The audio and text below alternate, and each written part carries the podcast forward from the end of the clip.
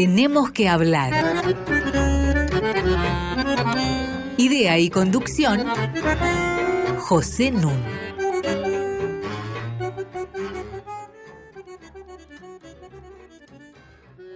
Muy buenas noches. Hoy tenemos que hablar del libro, de la crisis de la industria editorial argentina y de algunas posibles soluciones. Para ello, tengo junto a mí a la querida Mariana Heredia. ¿Qué tal? Buenas noches, Pepe. Hola. Y frente a mí, a Alejandro Dujovne. ¿Cómo estás? Buenas noches, muchas gracias por la invitación, Mariana, Pepe. Muy bienvenido. Alejandro Dujovne, doctor en Ciencias Sociales, investigador de CONICET, director de la maestría en Sociología de la Cultura del IDAES en la UNSAM, autor de muchos trabajos, sobre todo de un libro, una historia del libro judío. Nosotros hicimos un programa ya sobre el libro. Fue el programa número 88. Este es el programa 108. O sea, 20 programas después volvemos al tema. En aquella ocasión, voy a hacer un breve repaso, en aquella ocasión, digo, señalábamos, porque lo estábamos celebrando, el Día del Libro, el 23 de abril, que aquí y en otras partes del mundo fue declarado como tal en 1995. ¿Y por qué el 23 de abril? Como explicamos ese día con algunas salvedades, porque en ese día, o más o menos, del año 1616, murieron tanto Miguel de Cervantes como William Shakespeare. Y hay otra coincidencia, que se cumplen aproximadamente 1600 años de la aparición del libro. Me refiero a lo que le había llamado la atención a Mariana, del formato códex, es decir, de dos tapas con papeles en el medio que vino a reemplazar en el siglo V después de Cristo al rollo de papiro que los egipcios legaron a los griegos y los griegos a los romanos. Después hubo revoluciones. Obviamente la era Gutenberg fue la más marcada de ellas, con la invención de la imprenta de tipos móviles, por otra parte con el ascenso de la educación de las mujeres en los siglos XVII y XVIII, que amplió muy significativamente el público lector. Después, desde luego, la revolución industrial, y la revolución industrial con la producción en eh, cantidad de desperdicios de algodón, con los cuales se podía hacer papel, que hasta ese momento se hacía con lino, que era muy caro y escaso. Junto con eso, la mecanización de la producción de papel a comienzos del siglo XIX, la mecanización de la imprenta, pero sobre todo la constitución de un ecosistema del libro, porque los ferrocarriles permitían transportar este, libros, la educación iba en aumento y por lo tanto crecía el número de lectores, y señalamos en aquel programa que esto fue modificando tanto a los autores como a los lectores. Quiero decir, el eh, aumento en la producción de libros, porque los autores antes podían más o menos imaginar quiénes iban a ser sus lectores, porque era una comunidad muy reducida. Ahora empiezan a cambiar su estilo porque se tienen que dirigir a un público que no conocen y a un público muy heterogéneo. De la misma manera, el público va cambiando porque la lectura modela su pensamiento. Y damos un gran salto histórico al año 1969. Es el año en que ocurre algo que ningún autor de ciencia ficción previo a 1969 imaginó. Los autores de ciencia ficción imaginaban cosas raras como platos que volaban o autos que andaban por el aire, pero a nadie se le ocurrió imaginar Internet. Internet data de 1969 y de 1971 data el primer libro digital, que era parte del llamado Proyecto Gutenberg. En el año 2010, un conocido gurú, Nicolás Negroponte, vaticinó que en cinco años iba a desaparecer el libro de papel. Bueno, como ven, es un vaticinio que no parece haberse cumplido. Lo mismo que en su momento sucedió con la radio, se creyó que un nuevo fenómeno técnico iba a desplazar a lo que existía. Cuando emerge la radio, se piensa que es el fin de los diarios. De la misma manera que cuando surge la televisión, se piensa que se acabó el cine. Bueno, hasta acá ese pronóstico ciertamente no se ha cumplido. Lo que sí ha ocurrido en el ecosistema del libro es que desde fines del siglo pasado fue creciendo el papel del capital financiero y su importancia en la vida económica. ¿Y por qué lo digo? Porque la lógica financiera penetró precisamente la industria editorial. Y por ejemplo, entre nosotros en los libros en castellano hay dos grandes empresas monopólicas que controlan el mercado. Por un lado, Random Penguin House, y por el otro lado Planeta.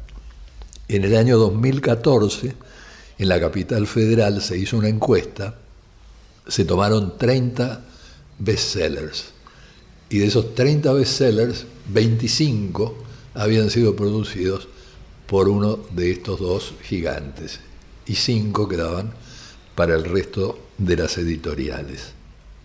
Esto nos llevó en su momento a comentar con Mariana cómo la lógica del ecosistema actual conducía a la búsqueda de bestsellers, a la producción de libros de autoayuda, sobre todo a la brevedad, a la rapidez, a que los libros no pueden estar en un estante más de 30 días y que es preferible destruir a los libros que tenerlos en depósito porque cuesta mucha plata. Pero había un aspecto que es el que quiero introducir para terminar este comentario de repaso. Y es que es imprescindible para el ecosistema del libro la intervención del Estado. Por ejemplo, en Francia, en 1981, eh, Jacques Lang eh, dictó una ley estableciendo que en el territorio francés los libros debían ser vendidos siempre al mismo precio ley que fue replicada en la Argentina en el año 2001. No puede ser librado el libro al mercado, porque la lógica financiera a la que aludí antes, más una libertad absoluta de mercado, a lo que conduce es finalmente al desastre de la industria editorial y a un estrechamiento de la producción en cuanto a calidad de libros y por lo tanto afecta muy mal al público lector. Vamos a dejar en este punto, porque creo que queda abierta la puerta para el diálogo que vamos a tener con Mariana Heredia y con nuestro invitado Alejandro Dujovne. Hoy las pausas musicales van a estar a cargo de un excepcional músico contemporáneo de jazz norteamericano que se llama Fred Hirsch, cultor de lo que se ha dado en llamar el neo-bop y discípulo de Bill Evans, como ustedes se van a dar cuenta cuando lo escuchen. Oigámoslo.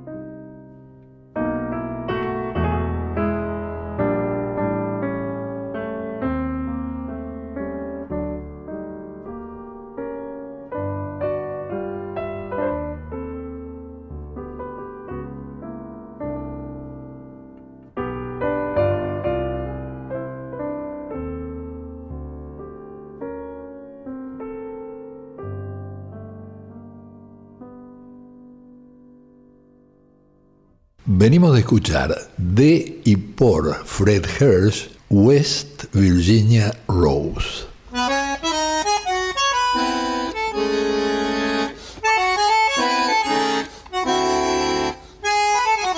Seguimos con José Nun. Estoy con Mariana Heredia y con Alejandro Dujovne. Dije al comenzar que íbamos a hablar del libro, de la crisis de la industria editorial argentina y de posibles soluciones. Un solo dato antes de darle la palabra a Alejandro. Entre 1930 y 1950, Argentina fue el primer exportador de libros en el mundo de habla castellana. Hoy en día estamos a la cola. Primero España a una distancia considerable, después México, después Colombia y cuarta Argentina. ¿Qué nos pasó, Alejandro? Bueno, de vuelta, gracias, gracias por invitarme para hablar de esto. Em, voy a precisar fechas porque es importante tener presente el momento en que Argentina se convierte en el principal exportador del libro castellano del mundo y el momento en que deja de serlo. Eso tiene que ver directamente con el estallido de la Guerra Civil Española, 36. Y su final alrededor del 55, es decir, el momento de apogeo, Argentina se convierte en esa potencia del libro del 36 al 55. ¿Qué pasa? España, que es el gran productor y proveedor de libros para América Latina, desaparece del mapa. ¿sí? La guerra civil lo corre y al mismo tiempo muchos intelectuales, editores, traductores emigran a México o Argentina. ¿no? De hecho, México, parte de su, de su tradición editorial está ligada a esos, a esos refugiados españoles, ¿no? Eh, el Fondo Cultura Económica, ¿no? el Colegio de México. Hay una fuerte presencia, lo mismo que editoriales muy importantes argentinas como MC, como Sudamericana, están ligadas a esa presencia española. Entonces, por un lado, desaparece el polo español y por el otro lado se refuerzan estos dos polos, Argentina y México.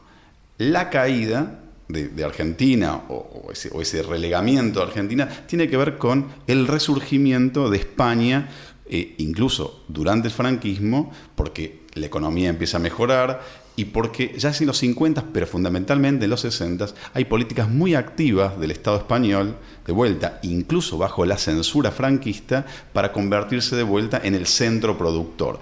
Y de ese modo, Argentina vez se va replegando hacia su mercado interno.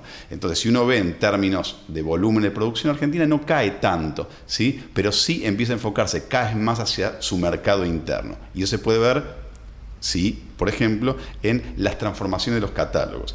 Si en los 40 y parte de los 50 los catálogos tenían mucha presencia de autores españoles, mucha traducción, porque estaban pensando en un público fuera de las fronteras de Argentina, hacia los 60 vemos que cada vez más hay una producción entre latinoamericana y fundamentalmente argentina porque el público es, argentino, ¿no? Ale, decías que hubo un momento en que la Argentina quedó en un primer lugar como productora de libros y que luego España vuelve a conquistar su predominio. ¿Esto fue igual en los libros de ficción que en los libros de no ficción? Es interesante la pregunta porque son dos lógicas distintas. Si en la ficción hay una vuelta hacia lo nacional, por decirlo de algún modo, en las ciencias sociales hay una idea de que tenemos que volver a engancharnos con el mundo, ¿sí? volver a, ingresar, digamos, en los circuitos, en la producción intelectual, y la traducción, por lo tanto, se convierte no solamente en un objetivo comercial, se transforma casi en una misión intelectual. Entonces tenemos no solamente editoriales eh, importantes, digo, como Paidós, ¿sí? que estaban traduciendo mucho, sino que aparece el fenómeno Eudeva. El fenómeno Eudeva, y en un artículo que escribí, que me gustó mucho trabajarlo, le puse la máquina de traducción, ¿no? que de hecho era el nombre de un libro que publicó Eudeva. ¿no? Durante el periodo Spivakov, que fue el periodo mítico, fundacional del sello de la editorial de la Universidad de Buenos Aires, Spivakov asume la dirección en el 58 y deja la editorial con la llegada del gobierno de Onganía en el 66, se convierte en una máquina no solamente de producir libros, sino fundamentalmente traducciones, con la idea de modernizar la cultura, modernizar la ciencia, modernizar el paisaje, el repertorio intelectual argentino. Entonces tenemos como dos, dos digamos, eh, carriles distintos. Por un lado, la ficción y por el otro lado ciencias sociales y humanas. Ese segundo carril conduce a algo que yo creí que era un error tipográfico leyendo un texto tuyo, eh, cuando hablabas de intraducción. Entonces dije, pobre, le pusieron introducción en vez de introducción. Y después seguí leyendo y me di cuenta que era una palabra totalmente legítima. ¿Nos la explicás?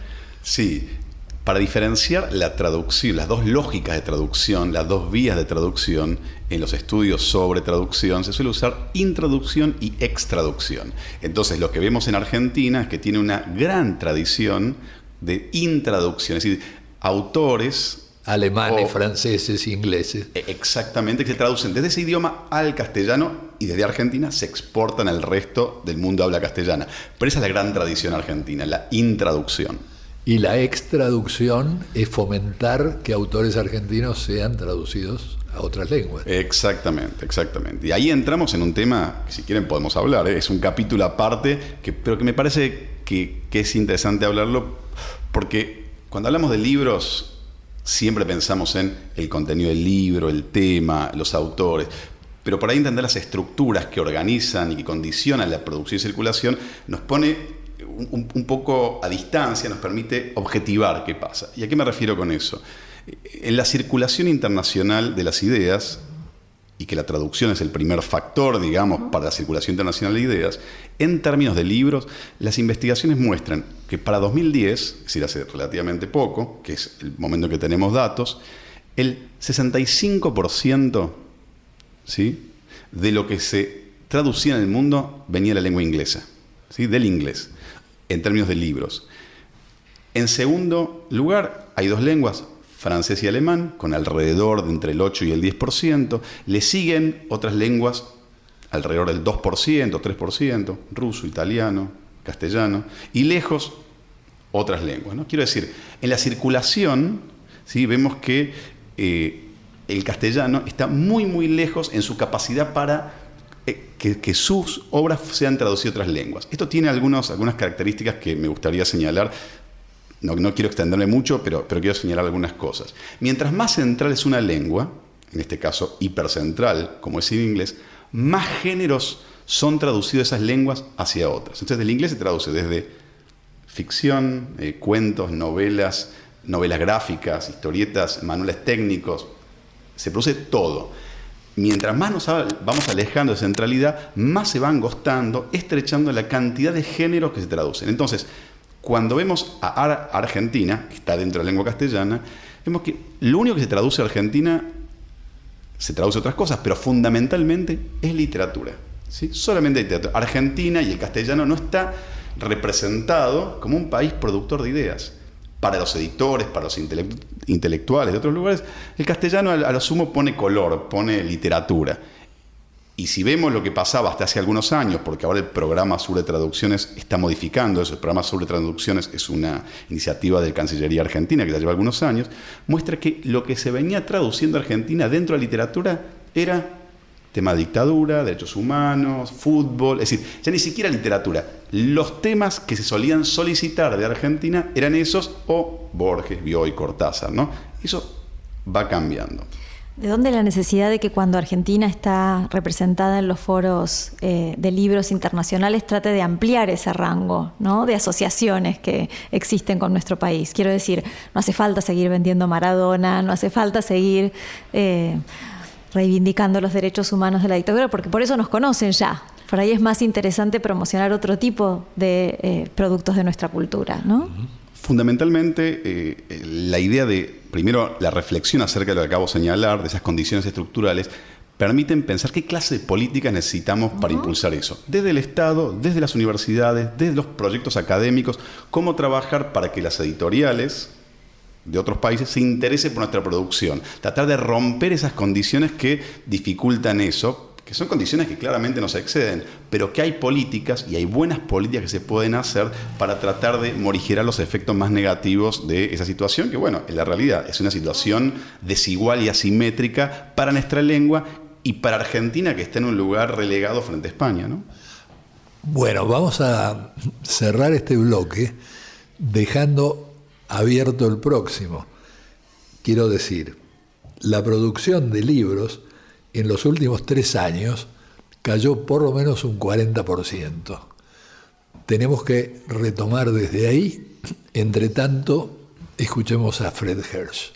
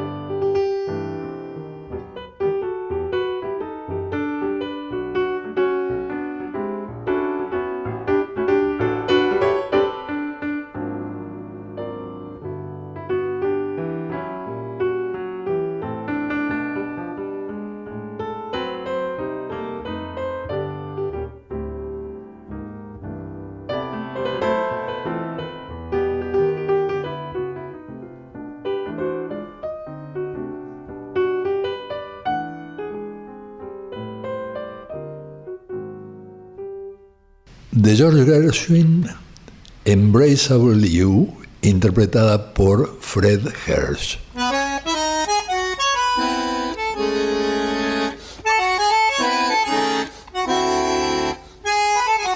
Seguimos con José Nun. Tenemos que hablar arroba radionacional.gov.ar para que ustedes se comuniquen con nosotros. Este programa es el 108, como dije, y como todos los otros, se puede bajar entrando a la página web de la radio, radionacional.com.ar barra podcasts. Continúo conversando con Mariana Heredia y con Alejandro Duhovne. Yo había dejado pendiente la observación de que en los últimos tres años la producción de libros en Argentina cayó por lo menos un 40%. Y esto para que Alejandro nos explicara las condiciones actuales de la industria y su crisis. Creo que el del libro o el libro fue una de las primeras víctimas de las políticas de, este gobierno. Eh, por alguna razón simple, quiero decir, por más que a uno le gustaría, lo cierto es que eh, el libro no es una necesidad básica ¿sí? Entonces, cuando hay menos recursos, menos dinero, lo que termina uno cediendo, restringiéndose, es los gastos en cultura. Y el libro rápidamente fue una de sus primeras víctimas, como decía, porque el precio del libro, y ya si quieren podemos conversar sobre eso, es elevado. ¿sí? Entonces, ya a inicios del gobierno, cuando se dio esa combinación entre eh, aumento de los servicios, saltos devaluatorios, el papel está ligado a, la devaluación porque es un commodity, eh, inflación, etcétera, lo que se fue perdiendo ¿sí? es el público que dejó de comprar libros. Y eso empezó a impactar sobre el conjunto de la cadena tempranamente. Entonces, el acumulado, tal como decías Pepe, lleva entre un 40 y un 50% en la caída de la producción de ejemplares. No así la de títulos, pero es porque es un fenómeno distinto. Los títulos, que se mantienen entre 27.000 y 28.000 títulos, muchos de ellos responden a autoediciones ¿sí? o ediciones de muy, muy baja tirada porque la tecnología hoy permite, a diferencia de lo que pasaba hasta hace unos años, donde era necesario una tirada muy grande, es decir, 1100, 1200, 2000 ejemplares, eso se puede tirar de un, se puede imprimir de un libro. Entonces, y son libros no comerciales, son libros que no entran al circuito, es decir, no, no entran al ecosistema del libro. De este modo, el número de títulos publicados o editados por año no es eh, indicador, ¿sí? no, refleja el estado de una industria. Sí, lo que mencionaba recién, que es la producción de ejemplares. Y esa sí ha caído. Si a eso le sumamos el cierre de librerías, el cierre de imprentas, los despidos en las editoriales, muchas editoriales que hasta ahora, hasta este año, no habían alterado su plan anual de publicaciones. Este año decidieron patear libros para el año que viene, ese libro que ya tenían preparado, decidieron postergarlo. Lo que vemos es una situación muy crítica y, de seguir, seguramente lo que vamos a ver es una, una reducción cada vez mayor de eh, este campo editorial, este mundo editorial que en Argentina eh, sigue siendo grande con respecto a otros países, pero, pero nada eh, nos hace ver que haya en un futuro inmediato algo que vaya a cambiar esta tendencia eh, y si las librerías dejan de vender, eso impacta sobre el conjunto. ¿no? Lo lamentable es que ha sido desfinanciada la Comisión Nacional de Bibliotecas Populares, la CONAVIP, y que se han desmontado programas como uno que yo creé en la Secretaría de Cultura, llamado Libros y Casas, para recordarlo mejor, lo cual me parece realmente criminal, porque sobre todo teniendo en principio un secretario de Cultura que es editor de profesión, digo, pero lo poco y nada que ha hecho en esta materia, eh, yo discrepo con que no sea un producto de primera necesidad el libro. Es lo que me gustaría, por supuesto. Lo cierto es que el gobierno ha dejado de intervenir en el mercado en varios sentidos, pero sobre todo en un sentido cultural. Eh, el valor de, las cosas, de los bienes, eh, entre otras cosas, se dirimen eh, en el valor que el Estado lo define, si el Estado lo pone como prioridad, pone recursos, hace campañas para valorizar eso, eso va a tener un valor social. No quiero decir que todo se reduzca al Estado, por supuesto, pero ciertamente el Estado al borrar de sus prioridades su agenda el libro, ha hecho que el libro deje de ser un valor social. Entonces, por más que nos gustaría a todos que el libro tuviese ese valor, no lo tiene. Ahora, yo me refería recién a las condiciones de mercado y muy bien señalás acerca de que el Estado tiene un rol, más allá de en términos de valor social y cultural de algo, y si recuerdan, por ejemplo, en la apertura de la Feria del Libro del año 2017, donde a un año de estar gobernando la actual gestión, eh, el presidente de la Fundación El Libro señaló con mucha preocupación todos los indicadores. Y en ese momento ministro, hoy secretario de Cultura, le dice conmigo no, Martín. Y lo, que hizo fue enfrentar al sector. De ahí se genera una escisión, una, una relación muy, muy tensa que se mantiene hasta hoy al punto que en la última feria del libro, cuando le toca hablar al actual secretario de Cultura, eh, muchos editores, muchos, digo, muchísimos editores, deciden pararse y darle la espalda. Es decir, eso marca eh, la deslegitimación, la poca autoridad, el poco diálogo que hay entre el gobierno y el sector. Entonces, cuando el sector editorial, los distintos actores del sector, le reclaman medidas urgentes para tratar de por lo menos morigerar los efectos más nocivos, más negativos de la crisis, ¿qué hace el gobierno? El gobierno decide suspender las compras, no por esto, sino porque su política era esa, suspender gran parte de las compras que hacía el Ministerio de Educación, sobre todo de literatura, ¿sí? que compraba de manera diversa muchas editoriales, elimina los planes de promoción de la lectura, hoy no hay planes nacionales de promoción de la lectura, es un gran, gran problema, Conavip sufre un progresivo desfinanciamiento. Hoy Conavip tiene pocos recursos y era muy importante porque en un mundo del libro tan desigual como el argentino, donde los libros no llegan de manera democrática y federal a todo el país, las bibliotecas cumplen un rol central. Entonces, la CONAVIP, la Comisión Nacional de Bibliotecas Populares, tenía como objetivo y sigue teniendo como objetivo fortalecer, sostener esa, esa, red editorial. Y por supuesto otros programas, ¿sí? como el que mencionas recién, Casas y Libros, que hoy se existe de manera nominal y hay personas asignadas que las han definanciado y hacen lo que pueden a través de la promoción de la lectura, pero lo que ha hecho el gobierno es básicamente retirarse de todas las áreas de promoción eh, del libro y ni hablar ya de, fortalecer al mercado, la industria, ¿no? eso está muy lejos. Si hay una política ha sido la no política. La asociación entre dos temas que vos acabas de plantear, eh, a mí me parece que debe ser subrayada. Cuando nosotros lanzamos libros y casas, lo que hicimos fue dotar a las viviendas que financiaba el Estado de una biblioteca. Era el único mueble que tenía la casa que se entregaba. Y en esa biblioteca poníamos una selección muy eh, interesante de libros a la que después añadían libros locales, las provincias, los municipios, pero la experiencia nos enseñó que la gente no necesariamente sabe usar una biblioteca si no ha tenido experiencias previas. Entonces la biblioteca estaba en la casa, estaban los libros, es mentira, esa es una vieja leyenda de la época de Perón, de que cuando se le regalaban libros a la gente, la gente lo que hacía era quemarlos para preparar la comida. ¿no? eso es falso.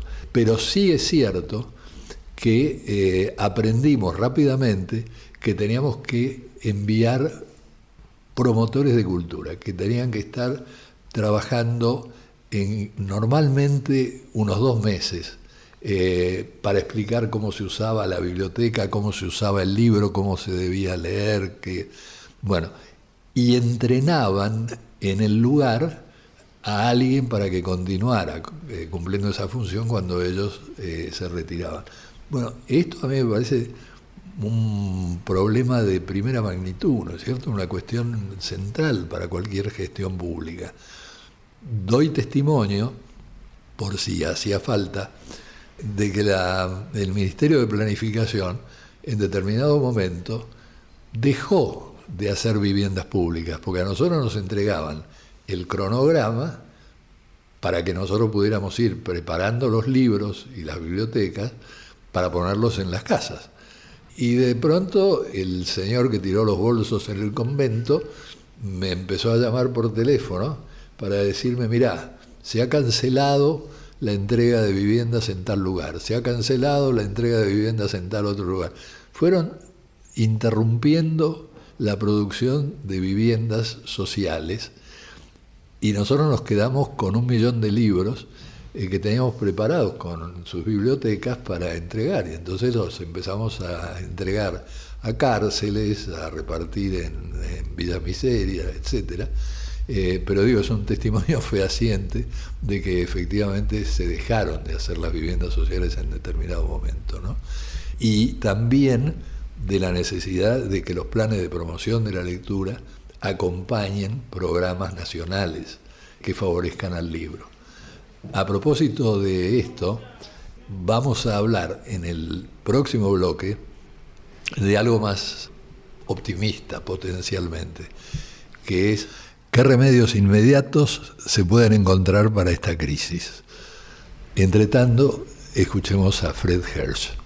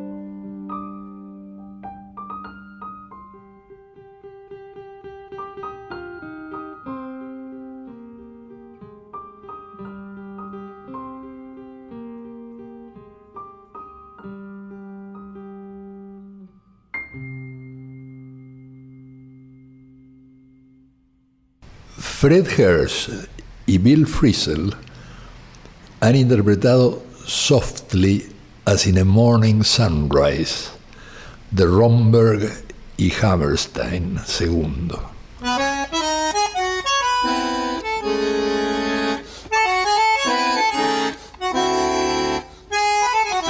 Seguimos con José Nun. Continuamos la charla con Mariana Heredia y con Alejandro Dujovne. Mariana tenía una pregunta. Para quienes nos escuchan, tal vez la crisis del libro tiene un montón de factores, ¿no? Uno puede pensar en el mundo, esta competencia entre el libro digital y el libro en papel, o las series que se disputan nuestro tiempo libre. ¿Cuánto de esa crisis global explica lo que está pasando en la Argentina y por qué las políticas públicas locales podrían revertir esa tendencia? ¿Y cómo? Creo que es difícil ponderar esos, esas transformaciones en los hábitos de consumo culturales cuando lo económico es tan fuerte. Es decir, cuando realmente lo económico ha impactado tanto desde la producción, el consumo, que ha, ha caído tanto que es difícil ver cuánto la gente ha dejado de leer porque ve Netflix, porque está con las redes sociales, porque no tiene tiempo. Sería difícil. Ahora, vamos a otros países y vemos que hubo un descenso Pero incluso en algunos países hubo un pequeño ascenso en el último tiempo. España sufrió una gran crisis económica ¿sí? que impactó en el mundo del libro y vemos que en los últimos año y medio, dos años se ha recuperado el mundo del libro, no a los niveles previos a 2008, pero se ha recuperado. Es decir, que... Eh, los hábitos de, de, consumo del libro, de lectura, no han variado tanto como uno creería. ¿sí? Y eso tiene mucho que ver con las políticas públicas, con políticas muy activas de promoción de la lectura, de alfabetización, etcétera, etcétera, que contribuyen a eso. ¿no? Entonces, difícilmente podemos saber hoy cómo impacta. Pero quiero establecer esto, que eh, si el Estado se retira, el que define los hábitos de cultura, los modos de consumo cultural es el mercado. El mercado va imponiendo formas. Y sobre todo con un mercado súper concentrado, porque creo que a veces cuando hablamos de la noción de mercado uno se imagina que hay competencia, cuando en realidad son jugadores grandes y otros mucho más pequeños y vulnerables. Sí, absolutamente. Y en Argentina, y hablando de eso, un poco me das pie para, pensar eh, uno de los problemas eh, estructurales del, del sector editorial. Habitualmente, eh, digo, en los últimos años, tres años y medio, eh, estuvimos solamente encontrando variantes para la palabra crisis, para hablar del sector editorial. Hablamos de debacle, desastre, caída, etc. Eh, y eso nos, ha impedido ver algo que para mí es muy importante, que es, son los dos procesos de concentración del sector eh, del libro, del mundo del libro. Por un lado, el comercial. ¿sí?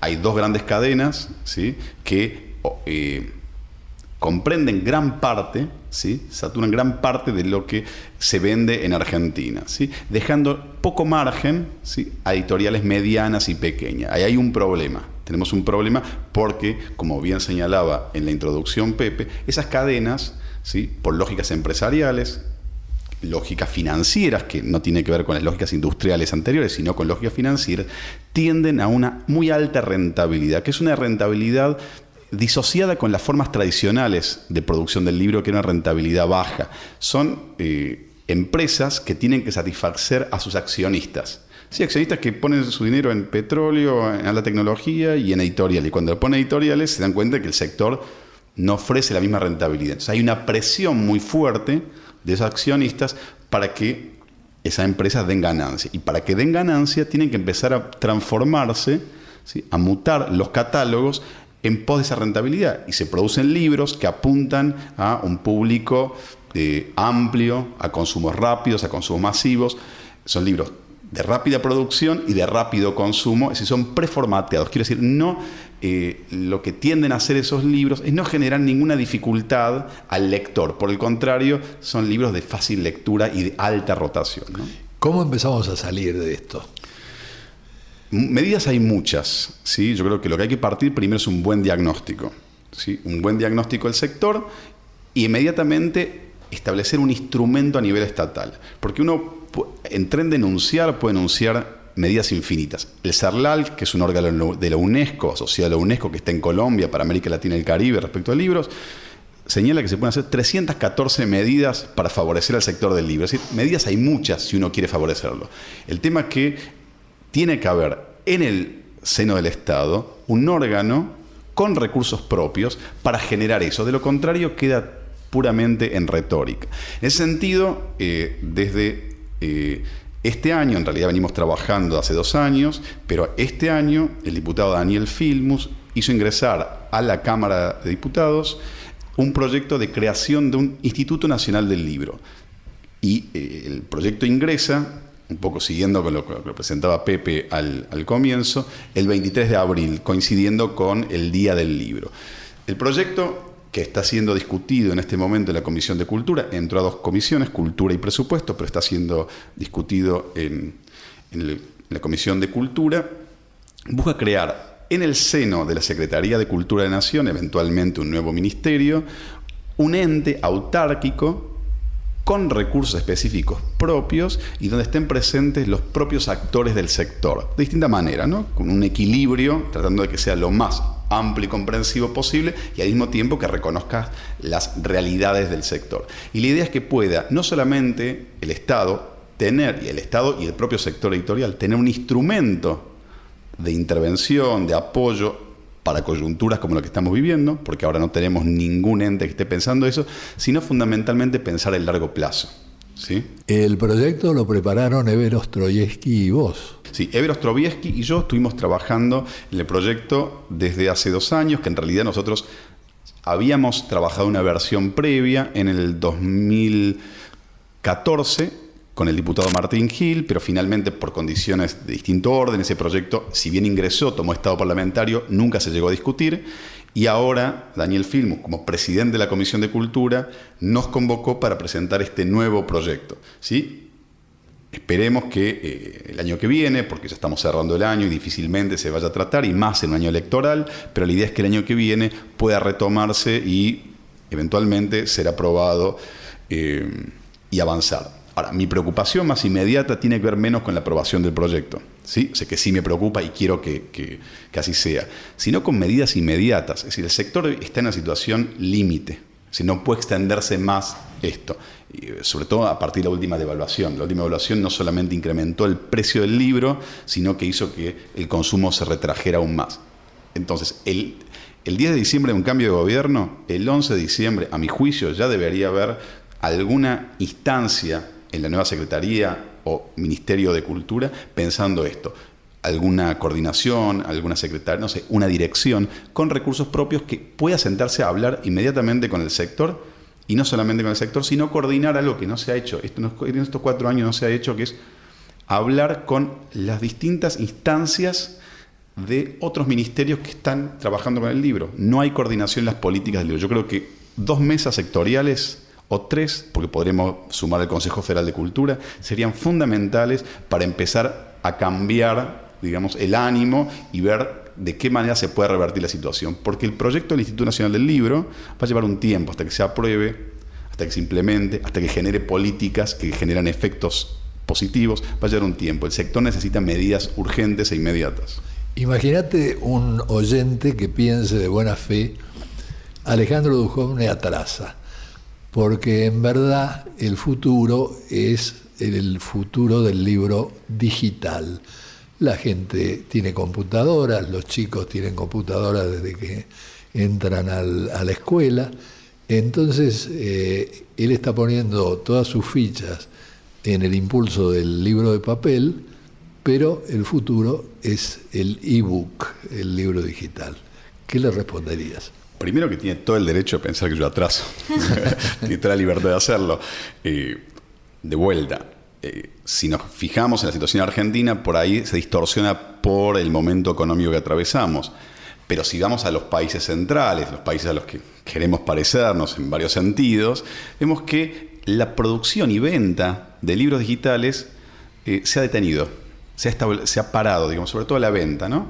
Eh, más menos en distintos, países, pero está muy lejos de aquella profecía media apocalíptica que señalabas al comienzo de Negroponte. Eh, yo me acuerdo, fui a la feria de Frankfurt, en el Feria del Libro Frankfurt 2011, y muchos editores con los que habla decían, no, ya el año que viene no vengo, porque ya no tiene sentido estar acá, se va a vaciar la feria. El 16 de octubre, hace unos días, se inauguró la Feria Internacional del Libro de Frankfurt, con más de 7.000 y pico expositores, quiero decir, lejos está de haber desaparecido el libro y las reuniones físicas de gente que se, reúne a hacer negocios y a pensar el tema del libro. Entonces el libro digital se ha frenado y el libro papel o se ha mantenido, disminuido en algunos países y en otros ha crecido. Es decir, el libro físico, tal como señalabas antes, convive perfectamente con muchos otros soportes. Eh, no ha pasado lo mismo, por ejemplo, con el cassette o con el compact disc y después vino el MP3 y ahora Spotify que fue eliminando los anteriores. Con el libro hay una relación con lo físico, con lo material distinta, hay un vínculo distinto, ¿sí? Y además que me parece que, mm, primero, que los, como dice muy bien eh, el título de un libro que acaba de publicarse, los autores no escriben libros, escriben textos. Y son los editores, ¿no? Los que le dan una forma que permite que sean más accesibles para el público. Y creo que uno de los grandes problemas que trajo Internet fue la sobreabundancia de información. Entonces hay algo de este lugar de los editores que permite a ese oyente ¿no? que cree que el, el libro va a desaparecer y por ahí tiene menos familiaridad con el mundo de la cultura, aprovechar ese trabajo ¿no? de, esas casas editoriales que seleccionan los mejores textos que encuentran para convertirlos en libros. Entonces, las editoriales tienen una gran función que cumplir en este magma de información que nos invade en la red. En ese sentido, uno podría, a la, idea más fuerte, a la noción más fuerte de publicar, que es hacer público algo. Es decir, las editoriales tienen la función, tal como señalabas antes, de transformar un manuscrito, un texto, en algo muy distinto, que es un objeto discreto que llamamos libro y que tiene una vida y una circulación distinta al texto. El texto puede estar tirado en internet, que es volcado en las redes y jamás ser leído. En cambio, una vez que ese libro, si es que una editorial tiene reputación y su trabajo bien hecho, ese libro o está en las plataformas y se vende, las plataformas digitales, o bien entra en librerías, hay reseñas, hay publicidad y tiene una circulación y hay un proceso de valorización. El libro eh, comienza, ese texto original empieza a ser valorado y empieza a ser leído de otro modo a partir de ese proceso de publicación. Pero además el libro de no ficción es un libro que uno marca, uno deja señales de lo que más le interesa en un determinado momento y un par de años después lo vuelve a ver. Y por ejemplo va derecho a los lugares que uno marcó. Un libro de no ficción se ojea. Nada de eso podés hacer con ebook. Es decir, te pueden decir, sí, lo podés marcar, porque efectivamente con un lápiz especial podés marcar el ebook. Pero después repasar eso y, y volver. No es lo mismo que tomar un libro de la biblioteca, eso es irreemplazable. Ale, me preocupaba algo sobre la ecología del libro, ¿no? Este ecosistema que permite que los libros circulen y sean valorados. En la ley, ¿existe alguna iniciativa para comprometer también al Ministerio de Educación, digamos, o las distintas instancias que podrían promover la lectura en los estudiantes? Una cuestión importante a, señalar y tomar en cuenta que eh, el proyecto de ley de creación del Instituto Nacional del Libro no es una política pública, es una legislación que crea un ente que va a generar políticas públicas. Y esta distinción no es totalmente caprichosa, sino que uno puede establecer objetivos, objetivos de promoción de la lectura, democratización, federalización, mayor diversidad del libro, etc. Pero la definición última de la medida concreta, eso va a ser parte de la tarea que va a llevar adelante el instituto, el director o directora y los actores que estén ahí adentro. Es decir, si uno espera que la ley defina políticas concretas, no, no lo hace. Lo que hace es generar recursos y generar sí coordinación con el resto de ministerios, con Cancillería, con el programa Sur, de traducciones, que es el que financia traducción del libro exterior, con las compras estatales del Ministerio de Educación, con los planes de promoción de lectura. Es decir, trata de fomentar eso entonces va a estar coordinado eh, para tratar de que el ecosistema funcione eh, lo más armónico y lo más eh, fuerte posible. O sea, va a fomentar la política pública del libro, del mismo modo que con este programa queremos fomentar que efectivamente el proyecto de creación del Instituto Nacional del Libro se haga realidad. Muchas gracias Alejandro por haber estado en este programa. Nuevamente, muchas gracias a ustedes y esperemos que eh, el gobierno que venga, los funcionarios que vengan, pongan el libro y la lectura en un lugar importante dentro de la agenda, de las prioridades de la futura gestión. Muchas gracias. Muchísimas gracias, Mariana Heredia. Muchísimas gracias, Inés Gordon, el técnico Walter Danesi y el editor Diego Rosato. Y como diría Wimpy, que todo sea para bien.